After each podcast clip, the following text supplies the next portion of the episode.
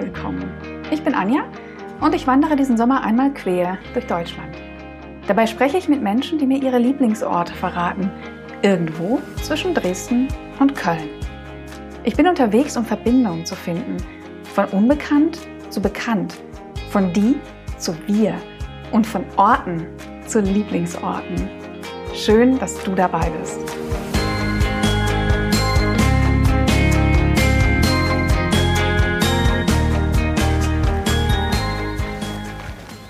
Hallo von unterwegs.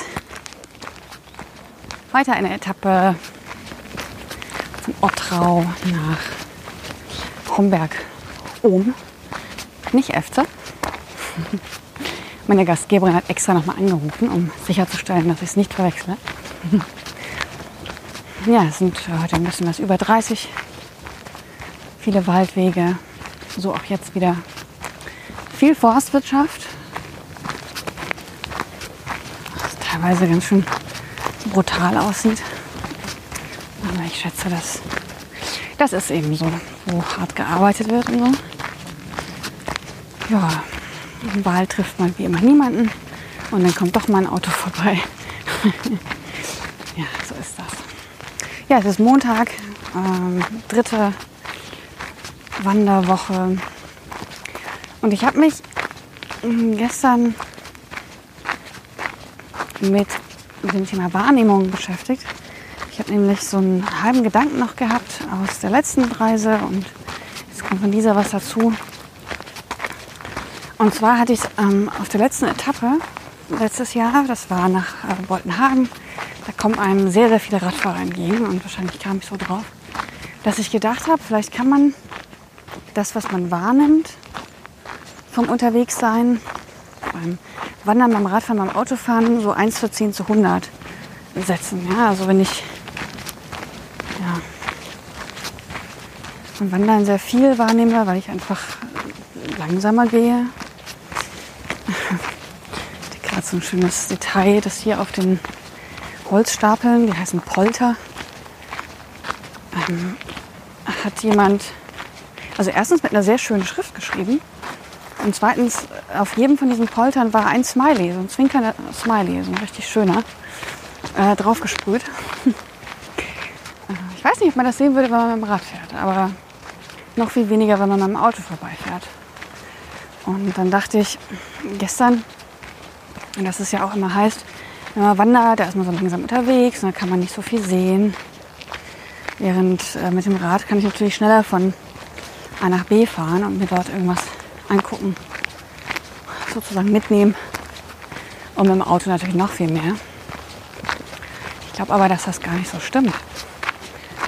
Irgendwie dachte ich gestern, dass wir doch eigentlich diese Jetzt-Wahrnehmung, die ist doch immer gleich. Und in der Summe kommt es doch auf selber raus. Ähm, ob ich schnell irgendwo hinfahre, mir was angucke, schnell weiterfahre oder ob ich mich langsam dahin bewege und ja, mehr sehe unterwegs von den Details. Aber es ist nicht mehr oder weniger, es ist einfach eine andere Wahrnehmung. Dann hm, habe ich das so ein bisschen verglichen mit so einem, vielleicht ein arg technisches Wort, aber mit der Bandbreite, die wir so haben. Ähm, dass ich, wenn ich laufe, mehr Bandbreite von diesem, von diesem Jetzt-Moment habe. Ich weiß nicht, ob das Sinn macht, aber ich dachte mir, wenn ich Auto fahre, dann ist ganz viel von der Bandbreite meiner Wahrnehmung hm, auf der Straße, auf der Geschwindigkeit, auf den Verkehrsregeln, den anderen Autofahrern und so weiter. Während wenn ich Rad fahre, ist das natürlich auch zum Teil so, weil ich natürlich gucken muss, dass ich da nicht vom, vom Rad fall. so. Aber habe natürlich trotzdem mehr weil ich doch durchaus langsam auch unterwegs bin. Ja, beim Wandern ist es eben dieses langsame Gehen und äh, mehr Wahrnehmung, auch wenn die natürlich auch ähm, die Bandbreite eingeschränkt ist durch Gedanken, die man hat, Problemchen, die man hat mit den Füßen heute. Ähm, ja. Ja, aber ich glaube, so dieses Verhältnis 1 zu 4 zu 100, das, äh, das trägt irgendwie macht das für mich Sinn. Und dann habe ich noch, jetzt packe ich mal die Philosophie-Schublade auf. Ähm, und dann habe ich gedacht, das geht natürlich auch in die andere Richtung. Ich glaube, die volle Bandbreite unserer Wahrnehmung haben wir tatsächlich, wenn wir still sind, wenn wir sitzen. Und ja, genau, so kam gestern dieser Gedanke, auch wenn ich so wie jetzt hier so einen Berg hochschnaufe.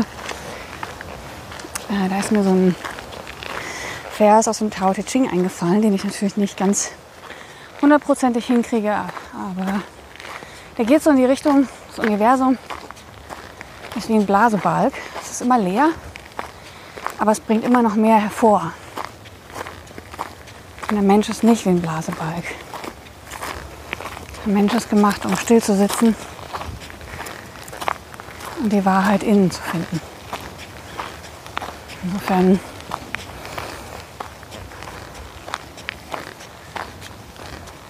ist Meditation oder auch dieses stille Sitzen und Wahrnehmen natürlich immer noch die höchste Schule und ich glaube, kann man sozusagen die nächste Richtung wieder die Bandbreite ne? von 1 zu 10 zu 100 so das Ganze wahrnehmen. Naja, das sind heute meine philosophischeren Gedanken. Während ich so die Waldwege hier hochschnaufe. Ich habe letztes Jahr das Wandern mal als ähm, physische Meditation. Also man, ja, man bewegt sich permanent, langsam, immer wieder das Gleiche. Ich habe es mal als so eine, ja, eine körperliche Meditation bezeichnet. Ich finde das auch immer noch ganz passend, auch wenn es natürlich nicht dasselbe ist wie so eine richtige, richtige, richtige Meditation. ja, so viel. Heute ein bisschen schwer tragend. Und unterwegs auf dem Weg nach Homberg. Um, vielleicht liegt es daran. Ja, und ich sage, bis bald unterwegs. Tschüss.